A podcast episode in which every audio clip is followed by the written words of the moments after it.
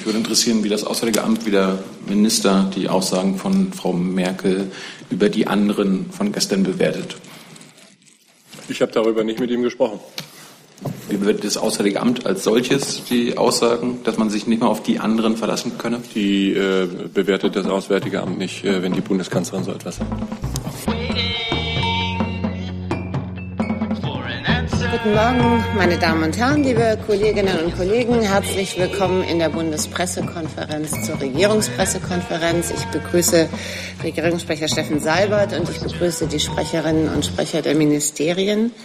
Aktiv gibt es zurzeit nichts. Liebe Hörer, hier sind Thilo und Tyler. Jung und naiv gibt es ja nur durch eure Unterstützung. Hier gibt es keine Werbung, höchstens für uns selbst. Aber wie ihr uns unterstützen könnt oder sogar Produzenten werdet, erfahrt ihr in der Podcast-Beschreibung. Zum Beispiel per PayPal oder Überweisung. Und jetzt geht's weiter. Wir starten mit Frau Timofeva. Äh, ich habe eine Frage an Herrn Schäfer. Herr Schäfer, können Sie bitte das Treffen Normandie-Format von morgen in Berlin bestätigen? Und äh, wenn ja, welche Themen werden besprochen? Hm. Ja, wir setzen die äh, intensive Zusammenarbeit im Minsk-Prozess und im Normandie-Format zur Eindämmung und zur friedlichen Beilegung des Konflikts in der Ostukraine fort. Deshalb haben wir für morgen zu einem Treffen der stellvertretenden Außenminister äh, des Normandie-Formats nach Berlin eingeladen. Es geht darum, den aktuellen Stand der Lage vor Ort im Hinblick auf den Waffenstillstand, aber auch im Hinblick auf alle übrigen Verpflichtungen aus den Minsker Vereinbarungen zu überprüfen und äh, teilnehmen und damit auch gewissermaßen Gastgeber werden auf deutscher Seite Staatssekretär Ederer und unser politischer Direktor Andreas Michaelis. Äh, auf französischer Seite wird der politische Direktor äh, kommen. Russland ist vertreten durch den stellvertretenden Außenminister Herrn Karassin.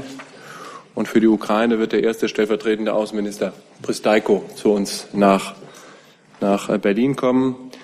Wir gehen davon aus, dass es intensive Gespräche geben wird und deshalb haben wir auch den Sonderbeauftragten der OSZE für die Ukraine und den Leiter der trilateralen Kontaktgruppe, Herr Botschafter Martin Seidek aus Minsk, zu uns morgen nach Berlin gebeten. Ebenso wird er begleitet werden, davon gehen wir jedenfalls aus, von den Koordinatoren der vier Arbeitsgruppen unter dem Dach der trilateralen äh, Kontaktgruppe. Ich äh, kann sagen, dass dieses Treffen vor dem Hintergrund einer immer noch sehr schwierigen und sich in jüngster Zeit auch wieder verschlechternden Sicherheitslage vor Ort stattfindet.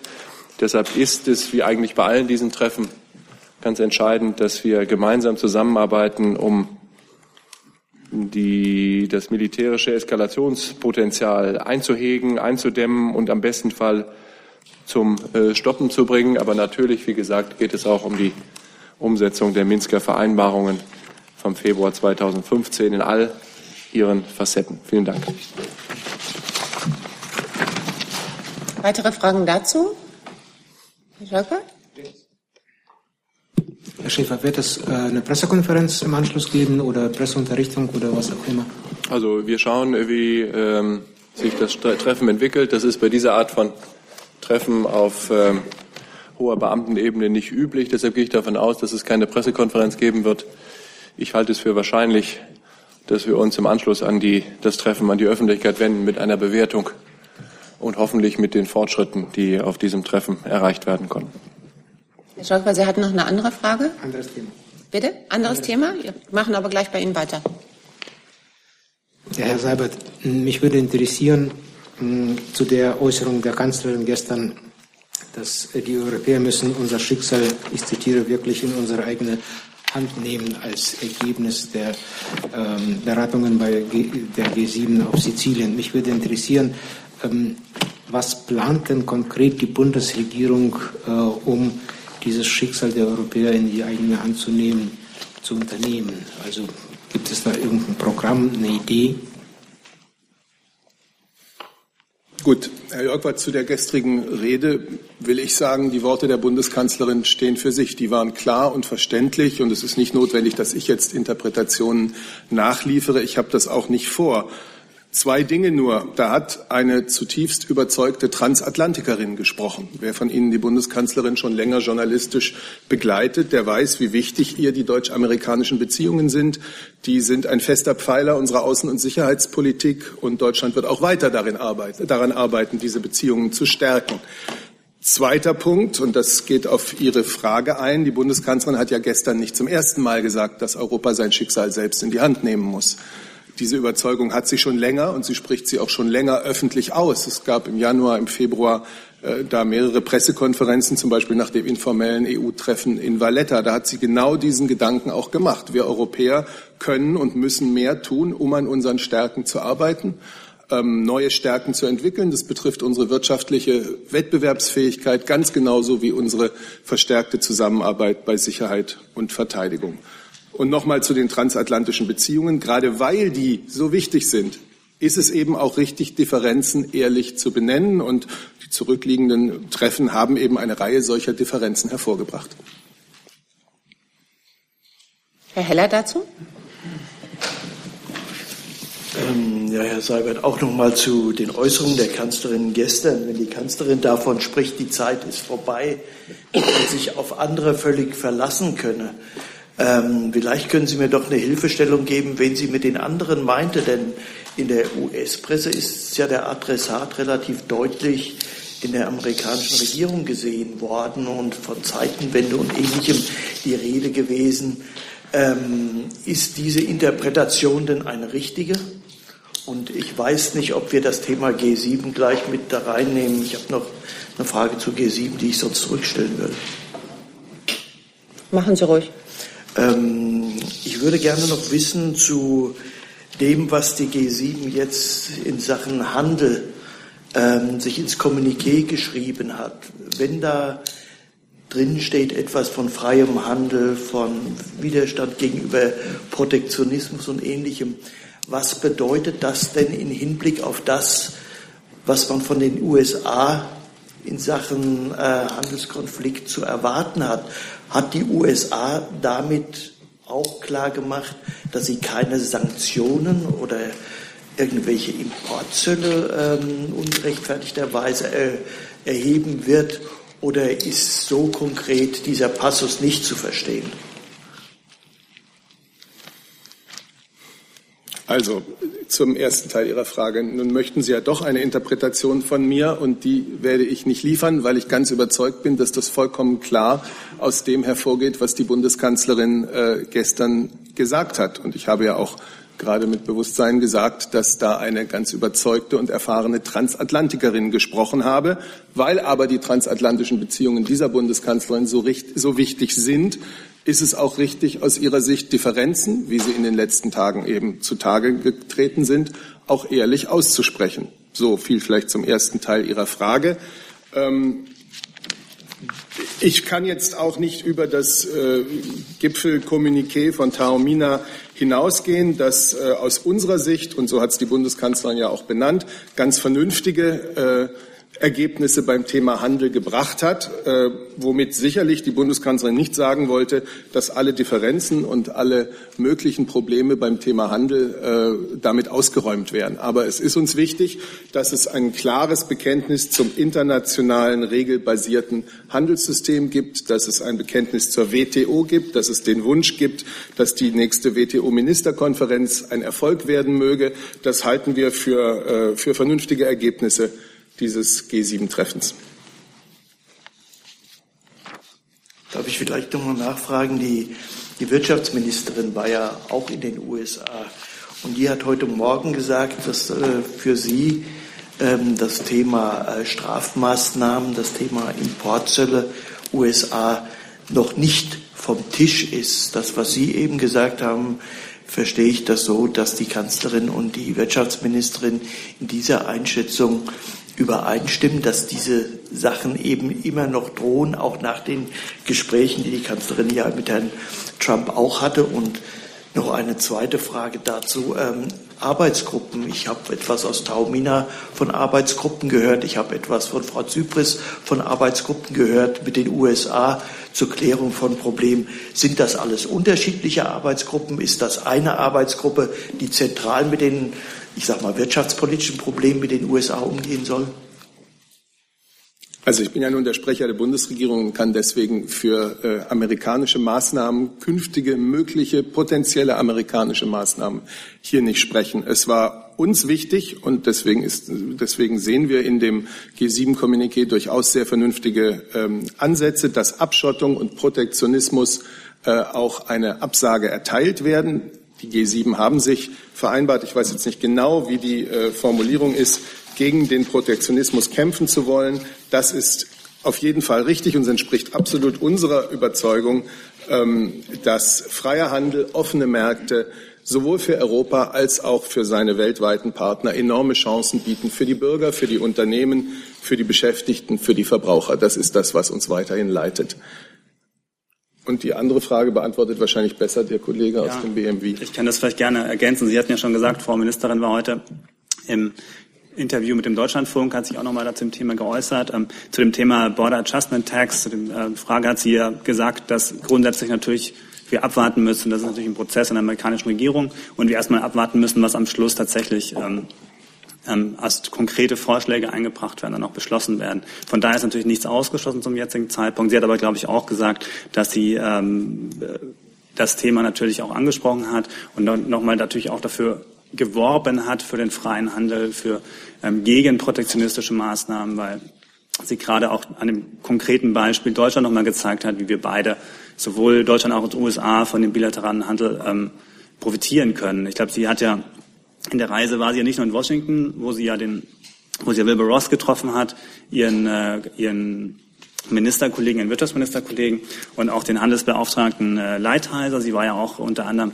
hat sie den Gouverneur von äh, South Carolina getroffen in Spartanburg beim BMW-Werk. Und das war, glaube ich, so ein klassisches ähm, Beispiel, wo sie, glaube ich, sehr gut demonstrieren konnte, ähm, was es eigentlich bedeutet, wenn deutsche Unternehmen in USA aktiv sind. Dort hat BMW über 8000 Mitarbeiter, nochmal über 20.000 sind Zulieferer, Betriebe, die tatsächlich von deutschen Unternehmen ähm, geschaffen werden. Und insgesamt werden dort mehr ähm, BMW in den USA gebaut als tatsächlich und exportiert als tatsächlich äh, na, von Deutschland nach USA geliefert werden. Also sie hat in den Gesprächen äh, immer deutlich gemacht, dass äh, eine Chance besteht für beide Länder durch den bilateralen Handel. Und äh, im nächsten Punkt müssen wir erstmal abwarten, was äh, in tatsächlichen äh, Vorschlägen kommt. Es ist ja noch die Willensbildung und da ist eben wichtig, dass wir in Gesprächen sind und unsere Position erläutern können. Die Frage nach den Arbeitsgruppen?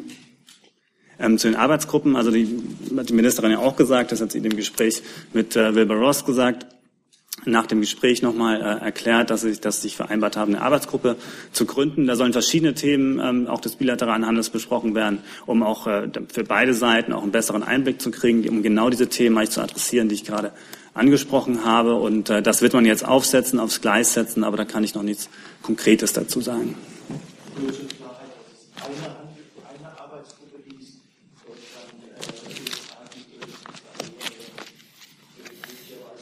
Ausgelöst vom G7. Gibt es da nur eine Arbeitsgruppe deutsch-amerikanisch oder gibt es mehrere? Ähm, also ich kann Ihnen berichten über diese Arbeitsgruppe, die vereinbart wurde jetzt zwischen der Wirtschaftsministerin und dem amerikanischen Wirtschaftsminister.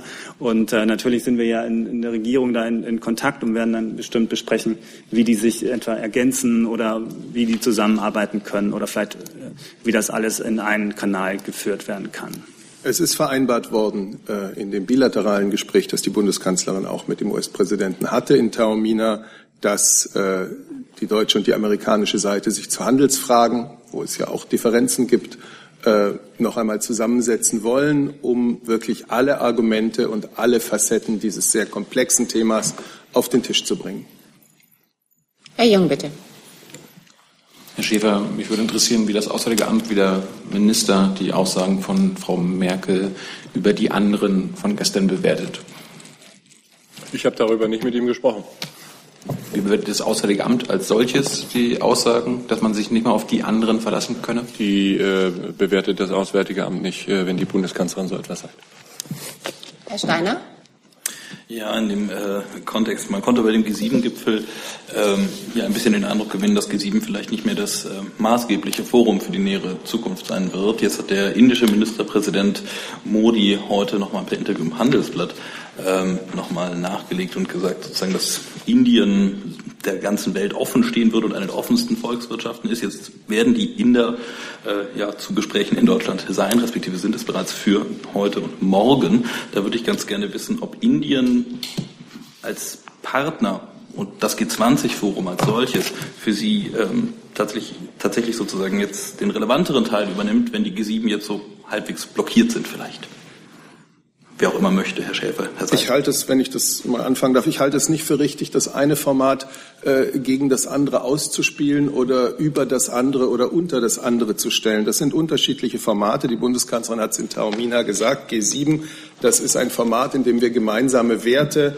Menschenrechte, Achtung der Würde des Individuums, Freiheit, Demokratie, Rechtsstaatlichkeit, Achtung vor territorialer Integrität und so weiter teilen. Daran hat sich nichts geändert. Es ist ein ganz wichtiges Format für den direkten, aufgrund der begrenzten Größe der Veranstaltung auch informellen und dadurch besonders intensiven Austausch der Staats- und Regierungschefs dieser Länder zu Außenpolitik, Sicherheitspolitik, Wirtschaftspolitik und anderen Themen. So, das ist so und G20 ist ein anderes Format, das, äh, das eine große Rolle dabei spielt, zu den finanz- und wirtschaftspolitischen Fragen, zu Vereinbarungen zu kommen. Ähm, und das einen anderen Charakter hat, schon deswegen, weil da eben weit über 20 am Tisch sitzen, die Art und Weise der, der Diskussion etwas anders abläuft. Aber natürlich ist es auch ein Wert an sich, dass mit China, mit, äh, mit äh, Indien, mit Russland äh, große globale Akteure da vertreten sind. Als Nachfrage dazu, weil Sie gerade die Werte ähm, angesprochen haben. Indien ist die größte Demokratie der Welt. Ähm, grundsätzlich von den Werten, die Sie eben an, äh, hier benannt haben, äh, würde Indien da eigentlich doch auch mit hineinpassen, wenn es nicht noch etwas, sagen wir mal, volkswirtschaftlich im Nachklang wäre. Ähm, gibt es da Bestrebungen, darüber nachzudenken, Indien vielleicht auch in andere Kreise mit aufzunehmen? Ich habe in Taormina nicht von irgendwelchen Überlegungen gehört, äh, das Format zu verändern. Herr Tausend? Herr Seibert, ich würde doch noch mal gern zurück zu den Äußerungen der Kanzlerin. Mir geht es überhaupt gar nicht um Interpretation, sondern ich würde gerne wissen, ob Frau Merkel irgendwelche neue Initiativen plant, um Europas Stärken, wie Sie es nannten, um Europas Stärken zu stärken. Was Sie nannten, die wirtschaftliche Zusammenarbeit und die verteidigungspolitische Zusammenarbeit, das läuft ja schon länger. Das sind auch bekannte Äußerungen, aber gibt es irgendwas Neues, was sie plant? Denke, wenn man zurückgeht auf das, was die europäischen Staats- und Regierungschefs im März in, ähm, in Rom anlässlich des 60. Jahrestags der römischen Verträge sich vorgenommen haben, dann ist es schon anspruchsvoll genug, das im Interesse der Bürger Europas auch wirklich umzusetzen. Und es ist ja oft gesagt worden, auch von der Bundeskanzlerin, dass Europa in der Vergangenheit ähm, gelegentlich seinen eigenen Ankündigungen nicht ausreichend praktische Taten hat folgen lassen.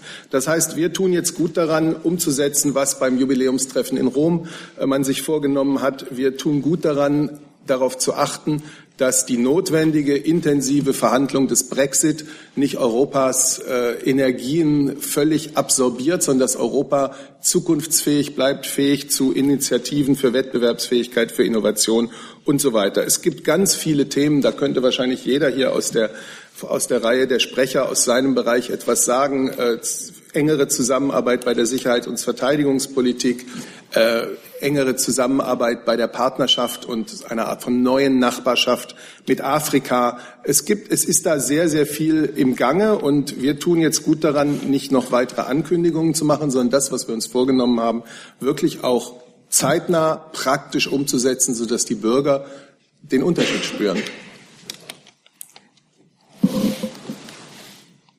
Herr Kollege, bitte. Herr Seibert, noch dasselbe, äh, eine Nachfrage zum selben Thema. Sie sagen gerade, tun gut daran oder die an, äh, bereits gesetzte Agenda ist anspruchsvoll genug. Ähm, kann man daraus äh, lesen, dass äh, diese Aussage, die die Kanzlerin getroffen hat, jetzt keine neue Dringlichkeit für Sie entstanden ist, sondern dass es sozusagen, dass sie den bestehenden Prozess beschrieben hat, sage ich mal, dass Europa generell sich unabhängiger machen sollte Und die zweite Nachfrage dazu, Sie sagten jetzt gerade keine neuen Ankündigungen. Gleichzeitig ist ja, glaube ich, sagen wir mal, auf deutsch-französischer Ebene für Anfang Juni schon Ministerrat angesetzt, wo bestimmte mögliche Initiativen besprochen werden sollen, die dann vielleicht auch Signalwirkung für die EU haben könnten.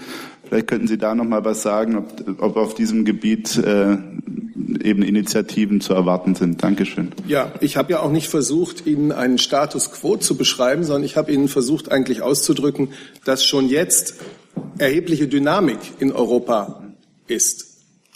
Ausgehend von, äh, von den römischen Beschlüssen, Ausgehend aber auch natürlich von den Initiativen, die die Bundeskanzlerin gemeinsam mit Herrn Macron umsetzen will und die Sie schon besprochen haben. Es gibt eine ganze Reihe von deutsch-französischen aktuellen europapolitischen Vorhaben, bei denen wir ganz eng zusammenarbeiten wollen äh, mit den Franzosen. Und der deutsch-französische Ministerrat, der wird dieser ganzen Zusammenarbeit in sehr konkreter Weise auch noch, äh, denke ich, neue Impulse geben. Also es geht nicht darum, wir haben alles schon beschlossen und äh, nun ist gut, sondern es geht darum auszudrücken, dass Europa, Gott sei Dank kann man sagen, nach dem tiefen Einschnitt des Brexit-Referendums ähm, zu einer Einigkeit der, der 27 gefunden hat und zu einer Entschlossenheit äh, im Interesse der Bürger praktisch voranzukommen.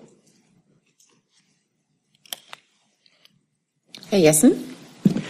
Wir hatten das Thema am Freitag schon kurz gestreift. Wie bereitet sich die Bundesregierung darauf vor, wenn in dieser Woche tatsächlich die USA aus äh, dem Klimaabkommen von Paris äh, aussteigen? Nimmt man es nur zur Kenntnis? Äh, versucht man das, was wegfallen würde, dadurch, dass die USA aussteigen, zu kompensieren durch verstärkte europäische Abkommen, Maßnahmen oder außereuropäische oder direkte Kontakte zum Beispiel mit Unternehmen in den USA oder wartet die Bundesregierung nur ab, wie Trump sich dann entscheidet? Gut, die Bundesregierung, die Bundeskanzlerin hat ja in Taormina den klimapolitischen Teil der Diskussion als sehr unzufriedenstellend bezeichnet. Die USA haben das Pariser Abkommen unterzeichnet. Es haben inzwischen, ich glaube, mehr als 140 Staaten ratifiziert. Das heißt, dieses Abkommen ist schon verbindliches Völkerrecht.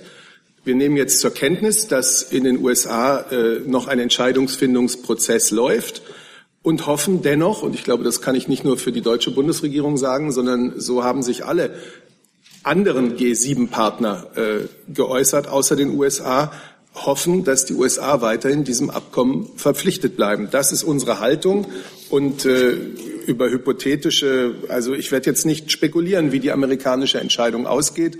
Äh, darauf gibt es noch keinen Hinweis. Die Bundesregierung wird sicherlich in ihrem Bemühen und in ihrem Festhalten am, am, am Klimaschutz und an auch diesem konkreten Abkommen, das ein großer Schritt ist, äh, nicht nachlassen.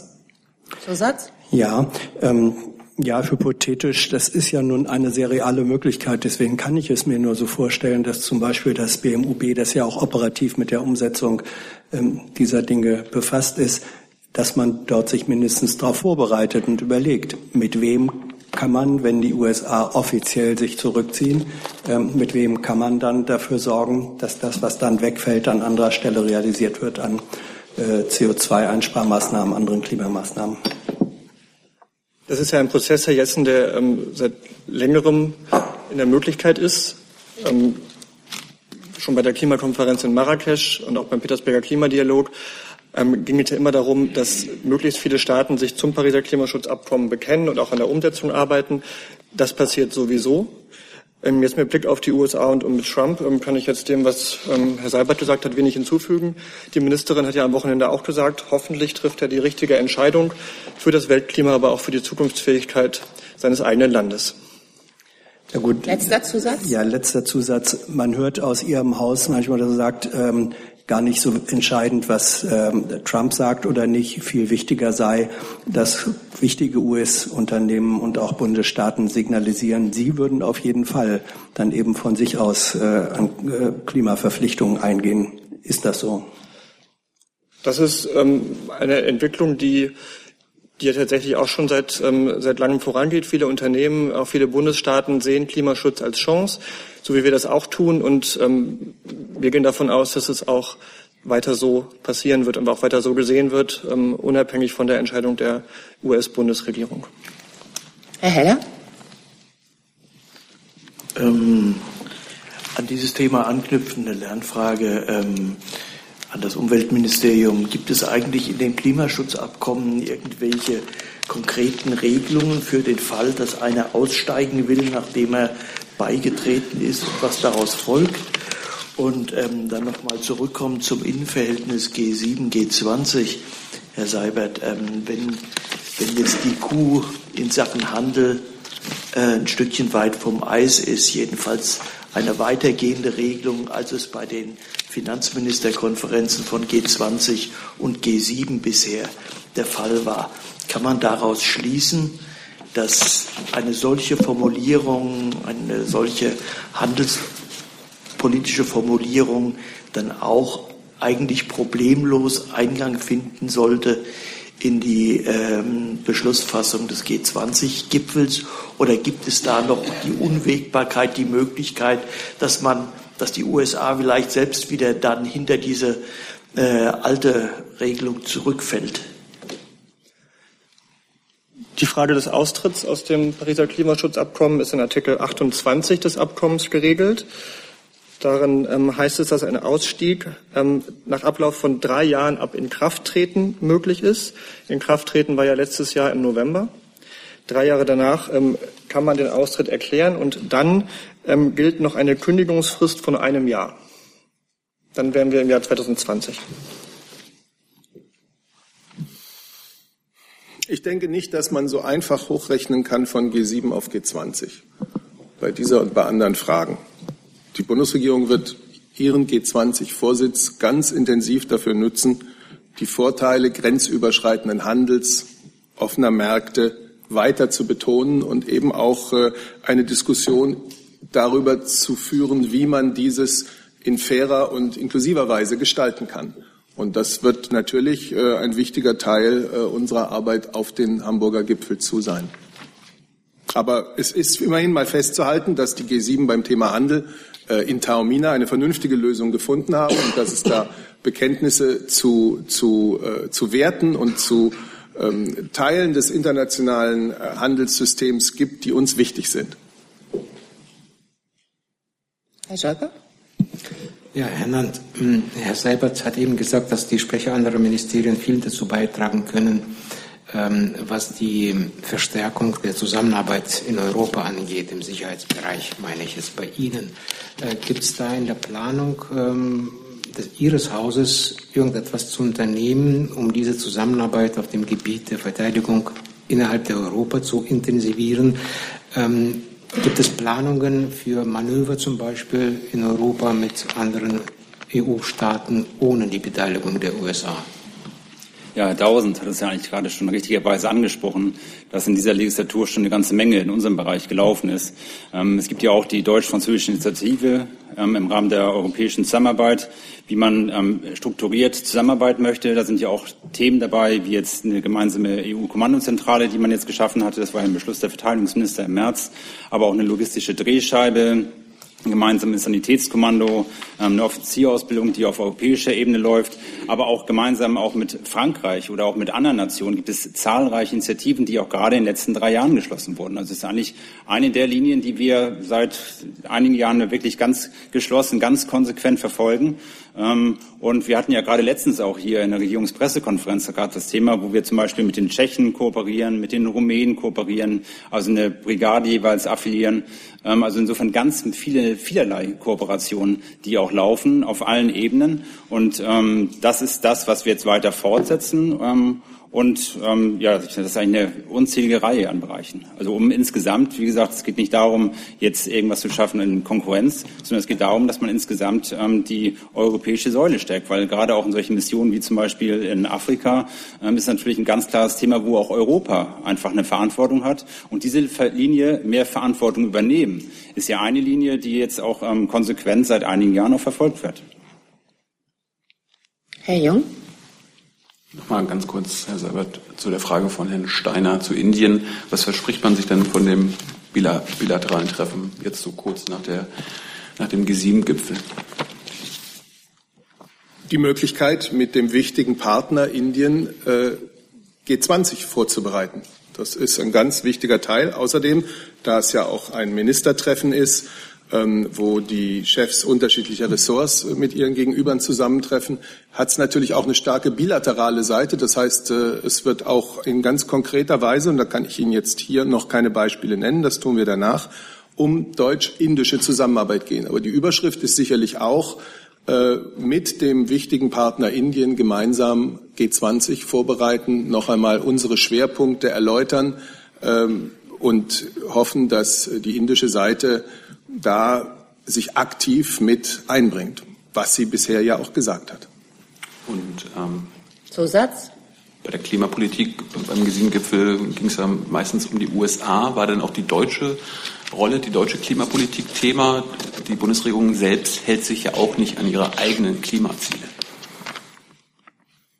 Also es ging äh, ja intensiv um die Rolle der USA, weil es intensiv um die Frage ging in Taormina, ob die Amerikaner ein Teil äh, des Pariser Klimaabkommens bleiben wollen. Das ist äh, bei Deutschland ganz gesichert, dass wir da äh, überzeugt und hoch engagiert äh, mit dabei bleiben. Und das gilt auch für die anderen, äh, für die anderen G7-Länder. Bei den Amerikanern ist, wie ich es gesagt habe, noch ein Prozess der Entscheidungsfindung äh, im Gange den wir jetzt erst einmal zur Kenntnis nehmen müssen. Über die nationale Klimapolitik, Klimaschutzpolitik äh, Deutschlands haben wir hier ja äh, wirklich oft ausgiebig äh, gesprochen. Ich sehe jetzt eigentlich keinen Anlass, das alles noch einmal hervorzuholen. Herr Steiner noch dazu und dann schließen wir den Komplex die Kanzlerin auf und nach dem G7-Gipfel ab. Bitte. Ja, ähm, auch nur ganz kurz, äh, vielleicht kann das Herr Schäfer beantworten. Ähm, jetzt auch wieder Kontext Indien die Frage dann. Ähm, wie würden Sie denn das Verhältnis zu Indien momentan beschreiben? Ist das eine verlässliche Partnerschaft oder sehen Sie da irgendwelche Defizite derzeit? Indien ist ein Land in Aufbruchstimmung, das inzwischen seit geraumer Zeit Wachstumsraten und Entwicklungen zeigt, wie wir sie sonst nur von anderswo, zum Beispiel vom großen Nachbarstaat China äh, gekannt haben. Ähm, China, äh, Indien wird kurzer Zeit das bevölkerungsreichste Land der Erde sein. Alles, was in Indien passiert, äh, politisch, wirtschaftlich und sozial, hat wegen der Größe des Landes und wegen der Bedeutung des Landes unmittelbar Auswirkungen auf die ganze Welt und damit auch auf uns. Wir sind sehr gut beraten, mit diesem wachsenden Giganten der Welt der auch politisch erwacht ist unter einem neuen, sehr engagierten und sehr ambitionierten Ministerpräsidenten Modi, einen möglichst engen Kontakt zu pflegen, uns eng auszutauschen und die Themen, die uns am Herzen liegen, genau wie den Indern, morgen auf den Regierungskonsultationen und danach sehr intensiv äh, zu, zu besprechen. Wir mm, überlegen uns ja nicht einfach nur so oder aus Jux und Dollerei, mit wem wir Regierungskonsultationen abhalten. Das ist kein Zufall, dass äh, wir auch mit Indien äh, solche Konsultationen abhalten. Und es ist eine große Freude und auch eine große Ehre, dass der indische Ministerpräsident mit großer Delegation zu uns hier morgen nach Berlin kommt, um die deutsch-indischen Beziehungen äh, zu, zu pflegen. Da können eigentlich beide Seiten nur davon äh, gewinnen. Indien, um sein Entwicklungspotenzial mit deutscher Hilfe, deutscher politischer, entwicklungspolitischer, wirtschaftlicher und sonstiger Hilfe weiter äh, zu entfalten. Und äh, wir können aus den politischen und wirtschaftlichen Beziehungen mit Indien auch nur äh, profitieren. Und das wollen wir tun, so wie wir das mit vielen anderen Ländern aus der neuen, sogenannten neuen Welt ganz erfolgreich praktizieren. Wenn ich da ganz kurz noch als Nachfrage, äh, wann wurden die genau terminiert, diese, die deutsch-indischen die? Die deutsch-indischen. Äh, Sie meinen, wann die das erste Mal stattgefunden nee, haben? Wann, die, wann die terminiert wurden für dieses Jahr? Ich wünschte, das äh, wüsste ich, das weiß ich nicht auswendig. So etwas geht sicher nicht mit vielen, sicher nicht ohne viele Monate Vorlauf. Ähm, ich hoffe, die Kollegen, die mir hier zuschauen, können mir das sagen. Ich bin sicher, dass es weit ins Jahr 2016, vielleicht davor zurückgeht, dass so etwas, äh, so etwas vereinbart worden ist. Auf meiner Liste findet sich Herr Heller mit einem neuen Thema. Ist das noch gültig? Dann bitte. Ich würde ganz einfach gerne die Gelegenheit wahrnehmen, das Innenministerium noch mal zu fragen, ob es inzwischen äh, irgendwelche neuen Erkenntnisse in Verbindung mit dem Manchester-Attentäter oder seiner Familie äh, gibt. Es gibt, gab ja da die, die Meldung, dass Bruder einen Anschlag geplant hat auf den deutschen UN-Gesandten, ähnliches. Und äh, bleibt es dabei, dass der, der Manchester-Attentäter quasi nur im Transitbereich in Düsseldorf geblieben ist und nicht darüber hinaus irgendwelche Kontakte in Deutschland hatte. Gut, also es bleibt dabei, was meine Kollegin ähm, Häger am Freitag schon ausgeführt hat. Dazu, es handelt sich um laufendes Ermittlungsverfahren und dazu nehmen wir keine weitere Stellung.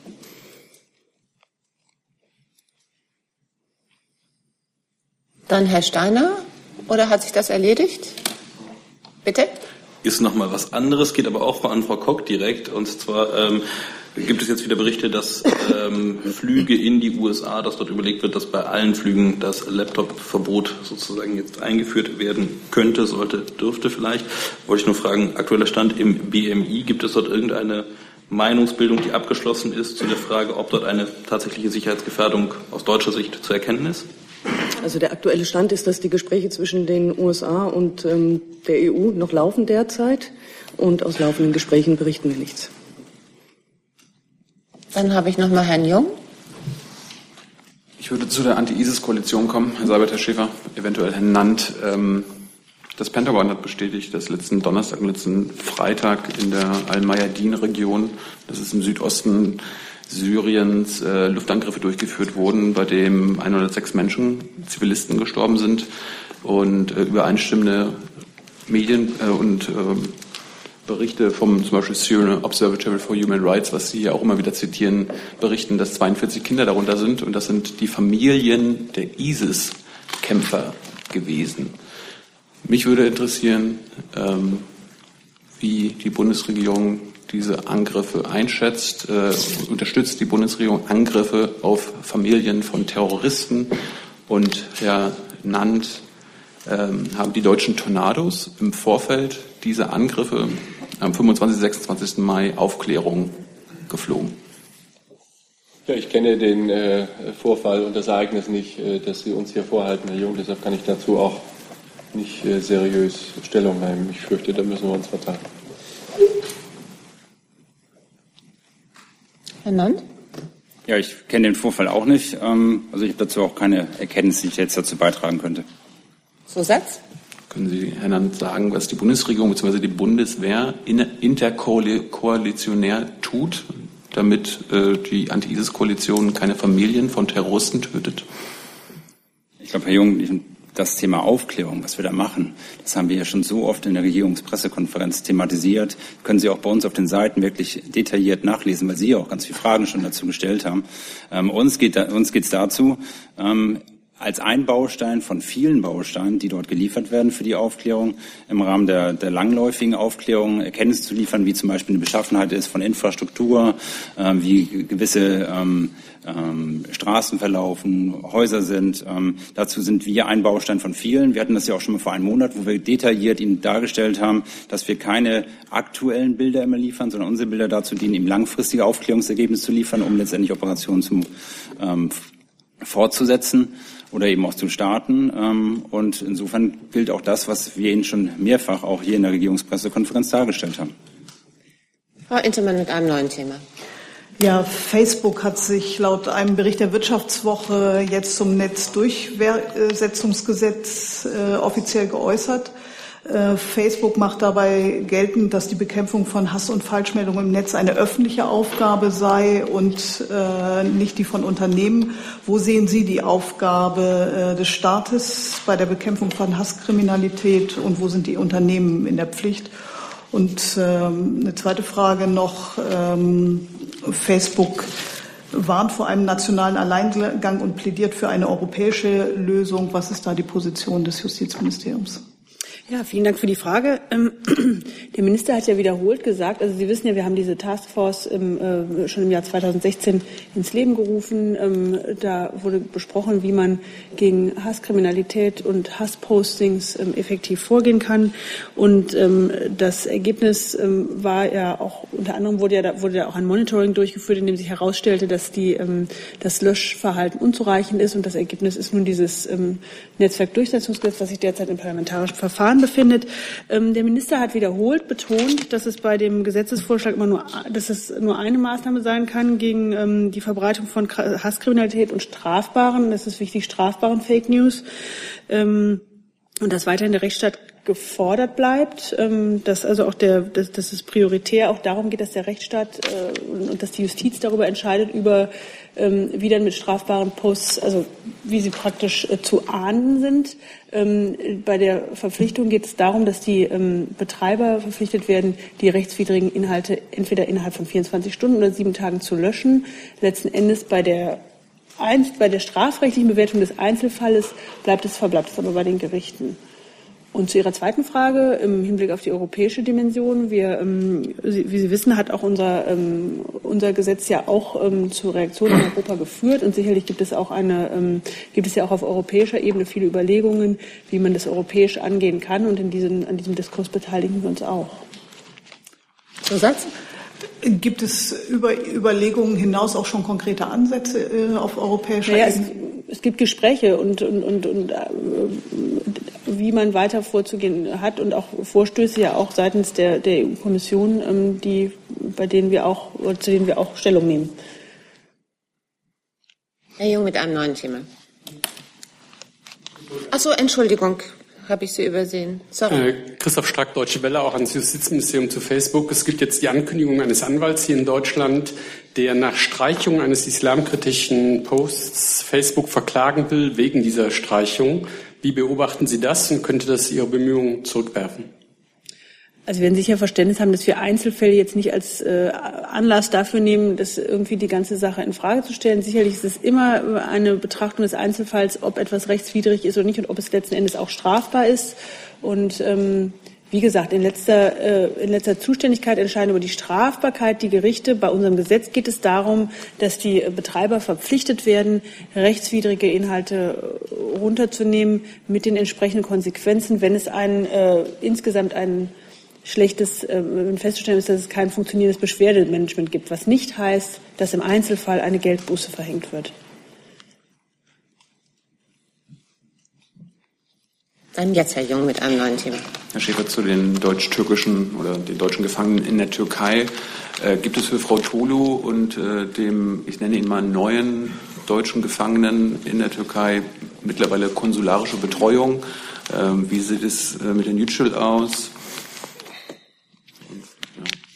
Ja, es gibt ähm, tatsächlich von unmittelbar vor Beginn der Regierungspressekonferenz eine Nachricht, die ich Ihnen auch äh, mitteilen kann, auch wenn wir sie bislang nur telefonisch äh, erfahren haben.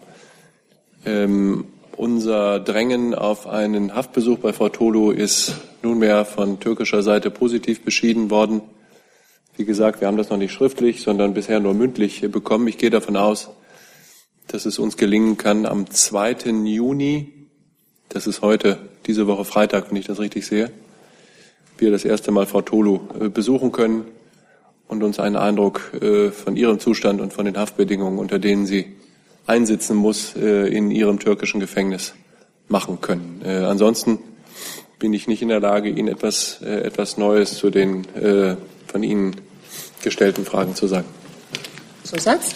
Ähm, haben Sie die Hoffnung, dass es für den anderen äh, deutschen Gefangenen, der dem konsularische Betreuung zusteht, jetzt auch voran? Ich glaube, ich glaube, da haben wir ein Missverständnis, aber ich, ich habe die Unterlagen gerade nicht dabei, äh, Herr Jung. Äh, deshalb kann ich das sicher gerne nachreichen. Ich glaube, dass es bei dem, bei dem Fall, den Sie jetzt ansprechen, ähm, schon in den letzten Tagen einen Besuch gegeben hat, sodass da eine konsularische Betreuung auch stattgefunden hat. Und wie, wie kann ich aber checken. Okay. Und äh, wie kam das jetzt mit Frau Tulu?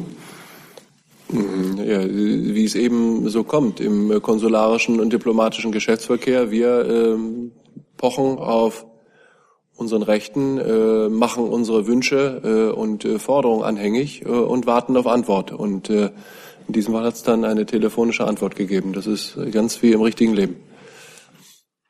Gibt es weitere Fragen? Herr Jessen? Ja, Frau Vorsitzende, äh, es ist doch eigentlich nicht äh, der Normalfall hier, dass zu einem Tagesordnungspunkt nach der Initiationsfrage dieser Tagesordnungspunkt dann schon beendet wird und zu einem nächsten übergegangen wird, wenn noch weitere Fragen da sind. Ist das richtig? Das habe ich heute das erste Mal erlebt.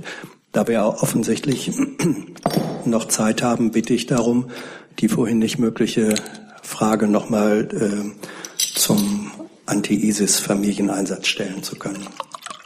Bitte. Dankeschön.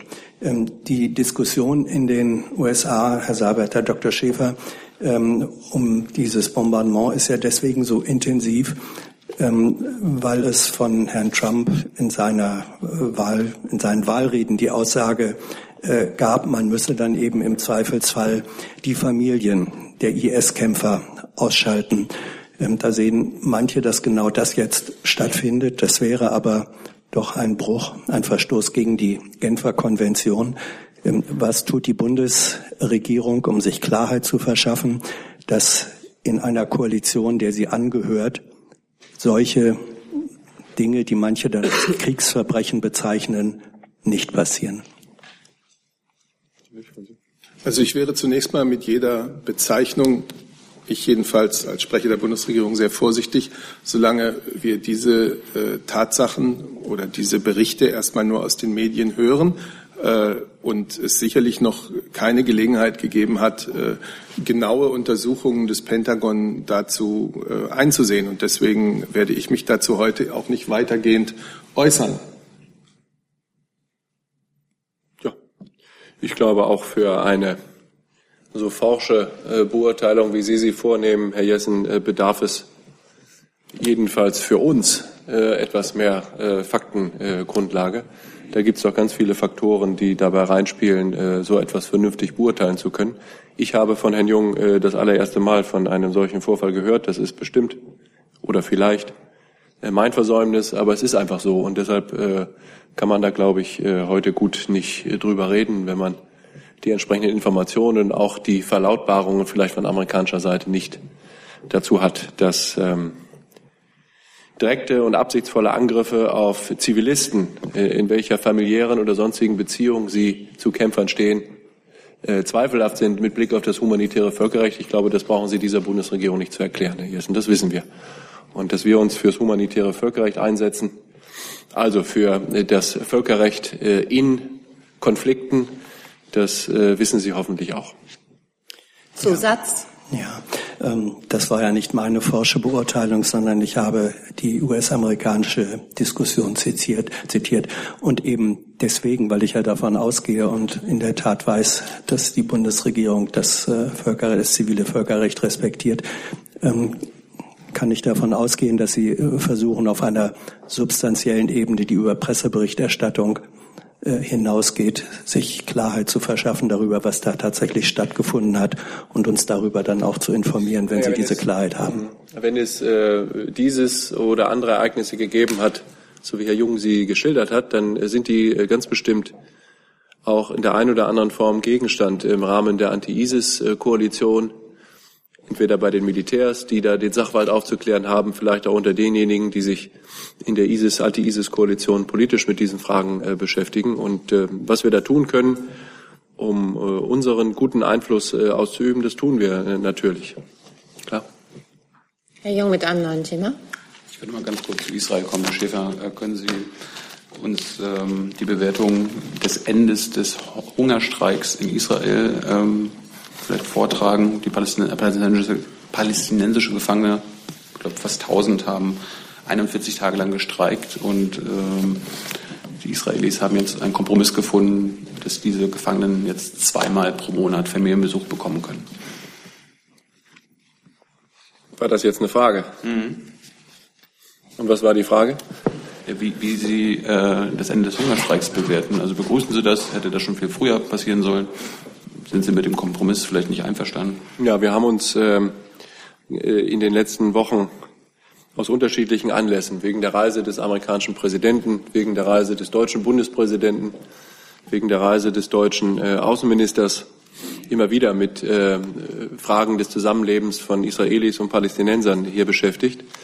Wohlweislich äh, ist das Thema, was Sie jetzt ansprechen, Herr Jung, an dieser Stelle jedenfalls, ich glaube, auf den Reisen der deutschen Politiker nach Israel und in die palästinensischen Gebiete nicht so prominent zum Ausdruck gekommen, äh, einfach weil wir der Meinung waren, dass es äh, nicht hilfreich ist, sozusagen von außen noch äh, klug von der Seitenlinie schlaue Ratschläge dazu geben, dass äh, die Situation ähm, schwierig war, sicher auch vor Beginn des ähm, Hungerstreiks nicht einfach gewesen ist, dass sie während des Hungerstreiks von ganz vielen Haft Häftlingen in israelischen Haftanstalten schwierig gewesen ist, ist völlig offensichtlich. Dass diese Situation jetzt überwunden wurde, durch äh, Gespräche hinter den Kulissen, die ich im Detail gar nicht beurteilen kann, ja noch nicht mal kenne. Ich glaube, das kann man nur, das kann man nur begrüßen, weil es hoffentlich ein kleiner äh, Beitrag dazu ist, äh, dass das geschehen kann, worauf wir drängen seit Jahr und Tag, nämlich dass es zu vernünftigen Gesprächen zwischen Israelis und Palästinensern im Nahostfriedensprozess für eine verhandelte Zwei-Staaten-Lösung kommt. Zusatz? Und ähm, am selben Tag hat Herr Netanyahu, der Ministerpräsident, äh, gesagt, dass äh, Israel die Souveränität über Jerusalem niemals aufgeben werde. Wie bewertet die Bundesregierung diese Haltung? Ja, es gibt ja äh, konkrete historische ähm, Gründe, äh, Ereignisse, äh, aus denen heraus dieses Thema gerade jetzt äh, so hoch kommt, wenn ich das richtig sehe, wiederholt sich oder jährt sich jetzt zum 50. Mal eben äh, die äh, Eroberung Ostjerusalems durch israelische, durch israelische Truppen. Dazu gilt das, was wir auch seit Jahr und Tag äh, sagen. Wir, die versammelte internationale Staatengemeinschaft, äh, wenn überhaupt nur von wenigen, äh, wenigen Ausnahmen äh, abgesehen, einschließlich der Vereinigten Staaten von Amerika, einschließlich aller unserer Partner in der Europäischen Union und viele darüber hinaus, erkennen, ähm, erkennen äh, das äh, israelische Vorgehen in äh, Ostjerusalem und das israelische Verständnis über den Status von Ostjerusalem nicht an. Ähm, und äh, deshalb äh, ist die Haltung der Bundesregierung da äh, völlig äh, unverändert. Äh, ein zukünftiger Status der Stadt Jerusalem und insbesondere der östlichen Stadtteile Jerusalems muss vernünftigen, fairen Verhandlungen zwischen Israelis und äh, Palästinensern äh, vorbehalten bleiben. Das ist die Haltung der Bundesregierung äh, und im Übrigen der gesamten internationalen Staatengemeinschaft. Liebe Hörer, hier sind Thilo und Tyler. Jung und Naiv gibt es ja nur durch eure Unterstützung. Hier gibt es keine Werbung, höchstens für uns selbst. Aber wie ihr uns unterstützen könnt oder sogar Produzenten werdet, erfahrt ihr in der Podcast-Beschreibung. Zum Beispiel per PayPal oder Überweisung. Und jetzt geht's weiter. Mir liegen keine weiteren Wortmeldungen vor. Ich danke für diese Regierungspressekonferenz. Achso, Entschuldigung. Das Erste, was ich äh, tun möchte, ist, äh, ist, nur, ist nur zweierlei, geht ganz schnell. Das Erste ist, ich möchte nachtragen zum Thema Indien. Ich glaube, Herr Steiner, Sie hatten gefragt. Ähm, also, Terminfestlegung für die morgigen deutsch-indischen Regierungskonsultationen nach der schnellen Recherche der Kollegen Februar letzten Jahres, also vor 16, vor 16 Monaten. Ähm, ja, und äh, vielleicht einfach nur äh, bisschen was Enzyklopädisches. Diese deutsch-indischen Regierungskonsultationen haben wir seit sechs Jahren, seit 2011. Das ist die vierte Runde. Und sie haben das letzte Mal im Oktober 2015, ich glaube, Herr Seibert, in, in, in Delhi. in Delhi stattgefunden. Genau. Ja, und dann würde ich gerne noch für die Bundesregierung zwei Sätze sagen zu dem erneuten äh, Raketentest äh, Nordkoreas äh, vom, von der vergangenen Nacht und Ihnen da sagen, dass wir davon ausgehen müssen, dass Nordkorea erneut eine ballistische, ballistische Rakete getestet hat. Das Regime setzt seine unverantwortliche und völkerrechtswidrige Politik der Provokation fort. Gemeinsam mit unseren Partnern verurteilen wir das in aller Deutlichkeit und Schärfe. Wir fordern Nordkorea auf, und zwar mit allem Nachdruck, sich endlich an geltendes Völkerrecht äh, zu halten.